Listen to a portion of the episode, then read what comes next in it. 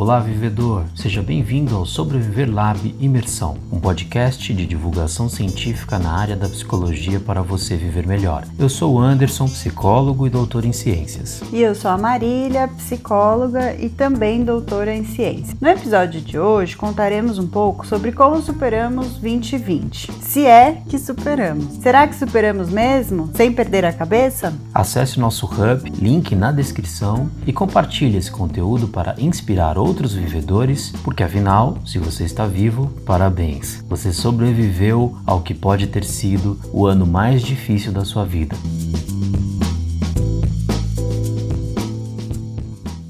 Como tem sido superar o famigerado 2020? Eu queria começar destacando essa palavra superação, o significado da palavra superação, porque é curioso, é, nós vimos em diferentes lugares né, é, a utilização dessa palavra para se referir como que terminou o ano de 2020. Hum, poderia ser assim, como foi o seu ano? E no geral, que é o que a gente vê em outros anos, mas esse ano específico tem sido como você superou esse ano, como você enfrentou esse ano. Porque superação, né, acho que é, tem esse significado de sair por cima, vencer, se sobressair. Hum, porque foi um ano muito difícil mesmo, né? Mas aí eu te pergunto, né, como você superou, né? Então eu acho que o uso da palavra superação está diante de todos esses desafios que enfrentamos esse ano, que não foram poucos, né? Então, na verdade, acho que a superação talvez não seja um termo muito usado na nossa cultura, mas quer dizer o seguinte: como você venceu 2020, né? Destacando o processo, como foi para você vencer o que você fez para vencer, porque muitos não conseguiram. Essa resposta é complexa, portanto, porque, bom, nós podemos pensar em diferentes coisas que fizemos para superar esse ano difícil que passamos. Eu, do meu ponto de vista pessoal, acho que superei porque eu me adaptei. E a adaptação significa saber se comportar numa nova realidade, num novo ambiente, com novas situações. Então o trabalho mudou muito, o lazer também mudou bastante. Enfim, todas essas coisas são coisas que precisaram ser transformadas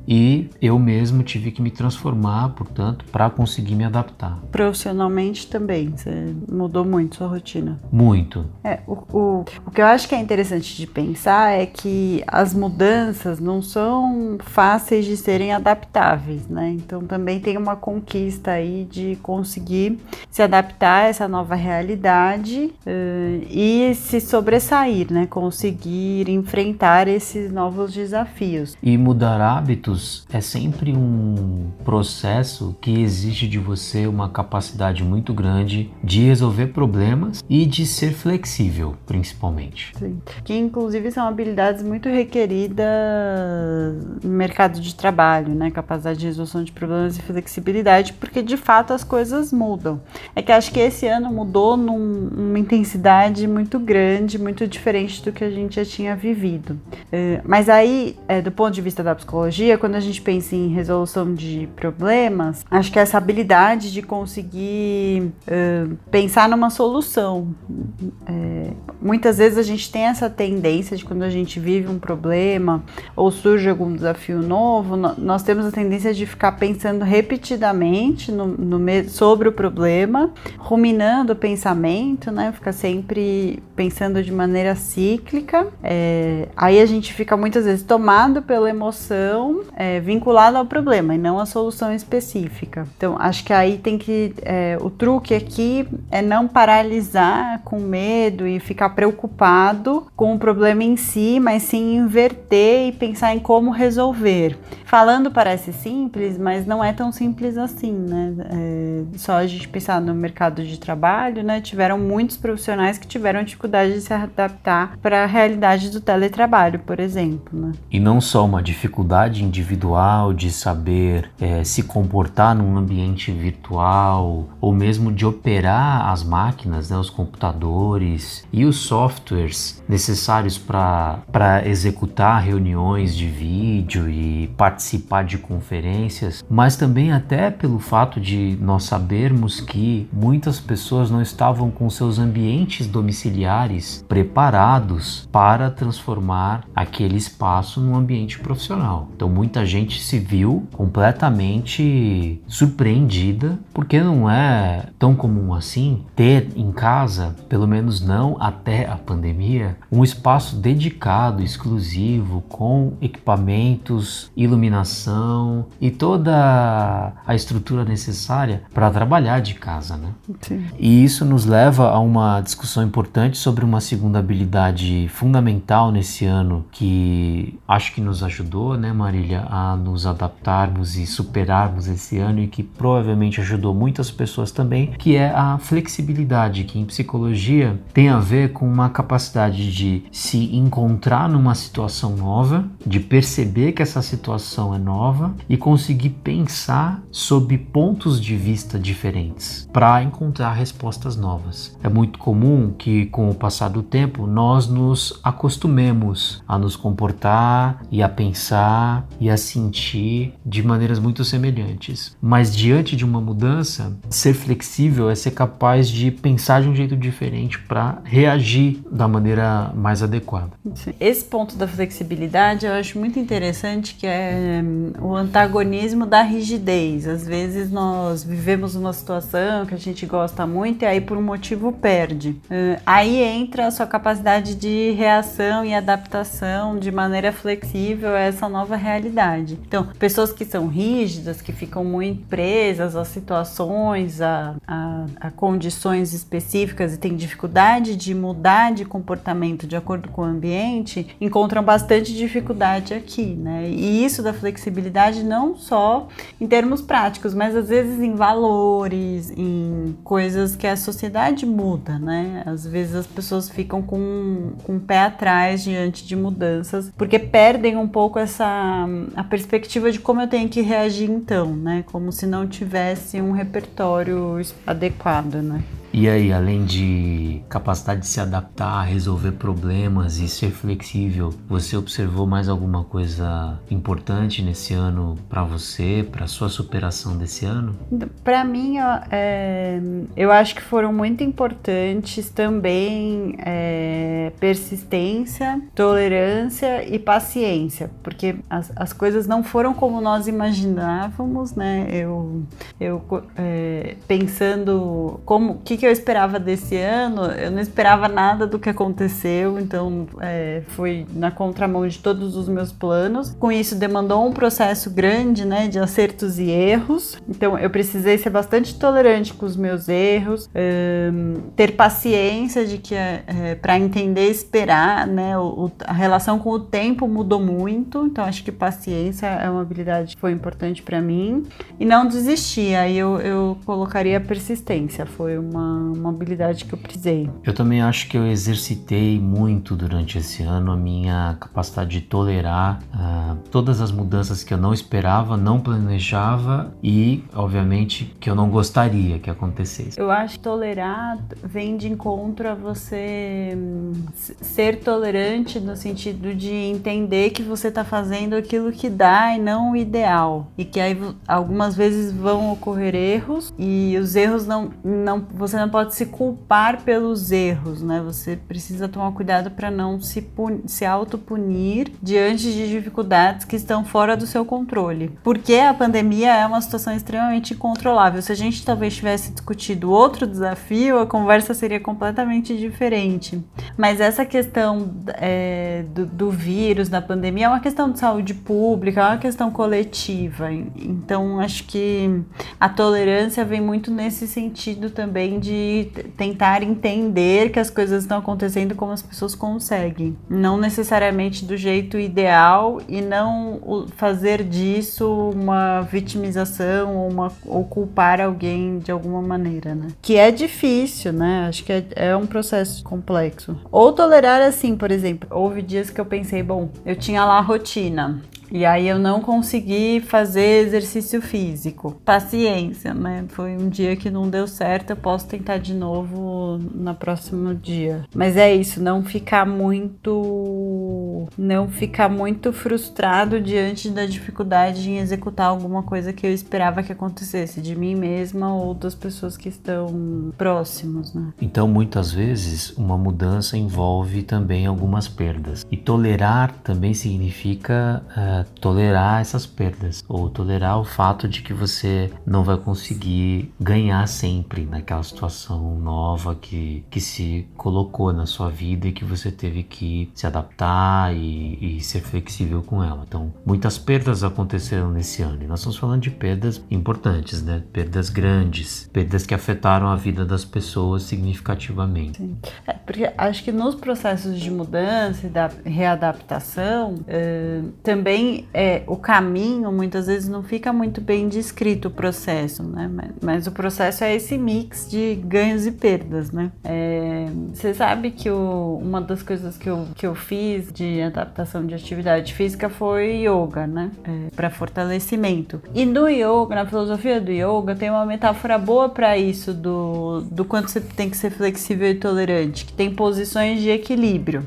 Eu, na minha é, ingenuidade, antes de estudar essas coisas, o que, que você imagina quando você vai se equilibrar? Eu imaginava que eu deveria ficar imóvel, num pé só, né, imóvel. É, quando não, quando foi uma das primeiras coisas que eu descobri que em uma postura de equilíbrio existem micromovimentos que o seu corpo faz e que isso te mantém equilibrado.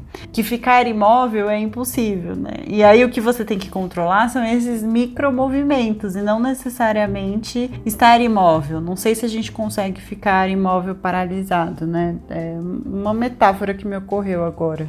E é uma metáfora boa para explicar também a parte da paciência que você comentou anteriormente, de você ser, de você ser paciente para perceber a, as respostas do seu corpo, né? As movimentações, as micromovimentações, se acostumar com elas e, e perceber que elas vão produzir o resultado final que é o seu equilíbrio, seja lá qual ele for, dependente da posição de equilíbrio que você esteja pensando aí agora do yoga. E isso também se aplica à sua vida nesse ano e se aplicou à nossa também, né? Uhum. Nesse sentido. Então nós tivemos que ter muita paciência com os milhões de movimentos que nós não imaginávamos que aconteceriam, mas que aconteceram e que nós tivemos é, que vivê-los, percebê-los e tentar tirar deles o que de melhor eles tinham para oferecer, apesar dessa situação terrível que se passou, né? Uma situação de saúde pública e de epidemia, epidemia né? Sim. Na verdade, de pandemia. Né? Pandemia. E acho que tem um pouco essa coisa de ser paciente, no sentido também de esperar, é, dar tempo ao tempo tempo, né? Que isso é uma coisa que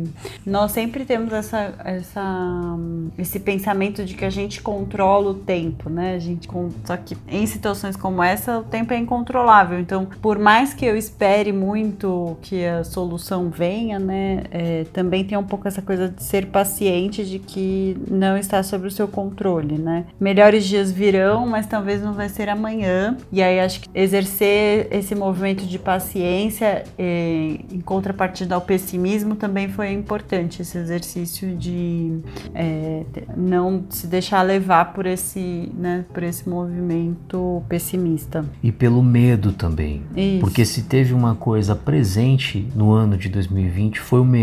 O medo de perder a própria vida, inclusive, né? Diante da pandemia da possibilidade real de, de que isso pudesse acontecer. Então também a paciência foi importante nesse sentido. Para não se sentir dominado pelo medo. Sim. E para entender que o medo é importante, o medo faz parte da, da, sua adaptação e da sua sobrevivência, uma vez que ele te ajuda a entender que você não pode sair por aí de qualquer forma se arriscando, porque existe um perigo real lá fora, né? E ao mesmo tempo uma paciência para entender que as suas reações emocionais diante, de, diante desse medo precisam ser ativas, precisam te dar condições para você fazer alguma coisa, de preferência produtiva para você e para quem estiver ao seu redor, é, que é o contrário de ter uma atitude paralisante, Sim. que é muito comum e que muitas pessoas viveram esse ano também, né? Diante desse medo extremo da, da, da pandemia, simplesmente paralisar, né? E não conseguir agir e não conseguir produzir alguma coisa significativa e importante para si próprio. É. Acho que micro paralisações diante de medo e preocupação, que é esse sintoma, é, que, é, que é um sintoma de algumas psicopatologias, é, acho que houve, não tem como também idealizar e dizer que não, né? Eu, eu lembro de ter visto é, ao longo desses meses, eu lembro de ter visto um, um, não sei se era um meme ou enfim, um post no Instagram de uma pessoa deitada no sofá é, num, num, dia assim de folga, refletindo, né? É, eu tive vários dias assim que depois de tomar café ou almoçar, sentava no sofá e, e você ficava minutos paralisada, pensando naquilo que estava acontecendo que parecia meio mentira, meio verdade, que a gente não sabia muito como reagir e com muito preocupado e com muito medo. Então acho que a, esse movimento de paralisação também pode servir de reflexão, de um momento que você dá um respiro para continuar, mas é isso, ele não pode te dominar. Então acho que é, paciência nesse sentido de entender que é uma reação emocional que tem uma função importante, mas que ela não pode ser dominadora, né? Agora, adaptação, resolução de problemas, flexibilidade, paciência, tolerância e persistência são habilidades aprendidas, são passíveis de serem aprendidas. E nós aqui no Sobreviver Lab aprendemos, ou pelo menos a gente acha que conseguiu aprender, né? E tem um jeito para aprender isso, e que eu acho legal da gente compartilhar com as pessoas, porque é possível que elas possam aprender também, caso elas não tenham ainda aprendido ou desenvolvido essas habilidades. Como é que você acha que a gente aprendeu isso tudo durante esse ano? Eu acho que o Sobreviver Lab é o reflexo dessa aprendizagem. É, profissionalmente, é, nós fomos muito abalados, né? Acho que a categoria inteira de psicólogos, assim como muitas outras também foram. E aí a gente teve essa ideia de, de construir um canal de, de comunicação, de divulgação científica da psicologia para ajudar as pessoas a viver melhor, um pouco por dia, todos os dias, disseminando informação é, de fato que seria muito relevante, né? Então nós começamos uma coisa completamente nova, Sim. que é um jeito de aprender, experimentando, né? Fazendo coisas novas, fazendo coisas diferentes, coisas que a gente não fazia antes. Eu mesmo não tinha nenhuma rede social e eu é, percebi que seria uma possibilidade interessante de começar a me comunicar com as pessoas de um jeito produtivo, de um jeito acessível, de um jeito divertido, divertido e de um jeito que fizesse com que eu pudesse ajudar as pessoas com o meu conhecimento, com os estudos que eu já desenvolvi até hoje e ao mesmo tempo receber das pessoas os feedbacks, as reflexões e também uma construção de ideias novas, que foi o que a gente viveu ao longo desses meses, desde que nós é, experimentamos esse jeito novo de nos comunicar e aprendemos todas essas habilidades importantes para superar 2020. Sim. É, acho que o movimento é importante, né? De tentar fazer sempre coisas novas e se manter atento e reflexivo para que isso vá se incorporando da melhor maneira possível no repertório, né? E o coração da psicologia é exatamente esse. O coração da psicologia bate pelo ser humano, né? Então acho que traz essa, esse propósito de estudar e ajudar as pessoas uh, a enfrentar tempos difíceis, aprender novas habilidades. E a internet acho que revoluciona os meios de comunicação nesse sentido, né? Porque uh, com o isolamento social, que é uma medida importante, que, que foi inclusive o nosso primeiro tema, né? De no Sobreviver Lab foi o nosso primeiro tema, o isolamento social. Uh, acho que traz essa, essa motivação de que a, a internet traz essa possibilidade. Então, ainda que as pessoas estão distantes fisicamente, elas precisam estar próximas emocionalmente. Então, acho que essa é uma boa aprendizagem que fica para esse ano, que antigamente seria impensável, né? Como é que você constrói relações de afeto, de proximidade, estando distante fisicamente, né? Então, para fechar o último episódio do Sobreviver Lab Imersão de 2020, que foi um ano de adaptação, um ano de resolver problemas, um ano de ser flexível, tolerante, paciente, persistente, nós vamos fazer um quiz. Um quiz no formato ping-pong. Então vamos às regras, tá? Você top? Top. Então nós vamos responder cada um sete perguntas sobre 2020. Só que as respostas precisam ser bem sucintas, em poucas palavras. Certo. Uma, duas, uma frase, uma coisa curta, tá? Famoso ping-pong ou pinga-fogo. Beleza? Beleza. Então vamos começar? Bora. O que, que foi mais difícil pra você, Marília, em 2020? Não viajar. Nossa, pra mim também, não viajar foi uma parte bem difícil. Nessas poucas palavras. Ah, é verdade. não viajar. pra você vai copiar no não viajar? Sim. O que você aprendeu de novo? Caraca, aprendi um monte de coisas novas em 2020, por incrível que pareça. Vou escolher uma. Edição de vídeo. E Eu- você, o que, que você aprendeu de novo? Crochê. Crochê terapia. Olha. O que, que você mais comeu em 2020? Legumes e massas, sem sombra de dúvida. Eu comi bastante massa também. Massas. Qual hábito você abandonou e vai retomar depois da vacina? Exercícios físicos ao ar livre. Pode ser uma expressão assim? Pode. Tipo, correr no parque. Ah, é melhor, é mais curto. Correr no parque. E você? Eu deixei de cortar o cabelo. É verdade, seu cabelo tá imenso. Tá, nem eu me reconheço mais. e o que, que você mais falou em 2020? Nossa. Que expressão você mais usou? assim? Teve uma expressão que eu usei mais esse ano do que todos os meus anos, que foi meus pêsames. Usei muito, mas eu também, eu, todo dia eu falava, vocês me ouvem? Tá dando pra me ver bem? Pelas Isso- aulas, né? É, pelas aulas era direto e os atendimentos também, né? É, bastante. E você? O que você mais falou esse ano? Quando tudo isso passar, e aí alguma coisa. Eu falei bastante essa expressão, principalmente nos atendimentos também que eu fiz. Fiz bastante atendimento online e as reflexões sempre continham esse- essa expressão, porque vai passar, vai passar. E você tirou o pijama pra trabalhar? Todo santo dia. E você? Não, eu nos dias de frio confesso que foi só a parte de cima. Ah, Mas foram poucos dias de frio. ah, peguei você. Viu? Não pode. E o que, que você leva para 2021? Ah, com certeza eu, eu levo o, a aprendizagem e o desafio do Sobreviver Lab. Viver melhor, um pouco por dia, todos os dias, 1% melhor por dia. Com certeza essa missão vai para 2021. E você? Eu vou copiar também essa resposta, porque eu também tô com essa proposta e acho que faz todo sentido tentar melhorar um pouco por dia, todos os dias. E se for 1% já tá muito bom. Enfim. E acho que nessa proposta de unidade, né? De que juntos somos mais fortes, distantes fisicamente, mas conectados emocionalmente. Essa, essa é a mensagem que, que a gente leva para o próximo ano. Vivedor, muito obrigado pela companhia. Se esse conteúdo foi inspirador e você conseguiu aprender, compartilhe com outros vivedores e junte-se a nós para viver melhor. Um pouco por dia, todos os dias. Até a próxima, porque o conhecimento é infinito.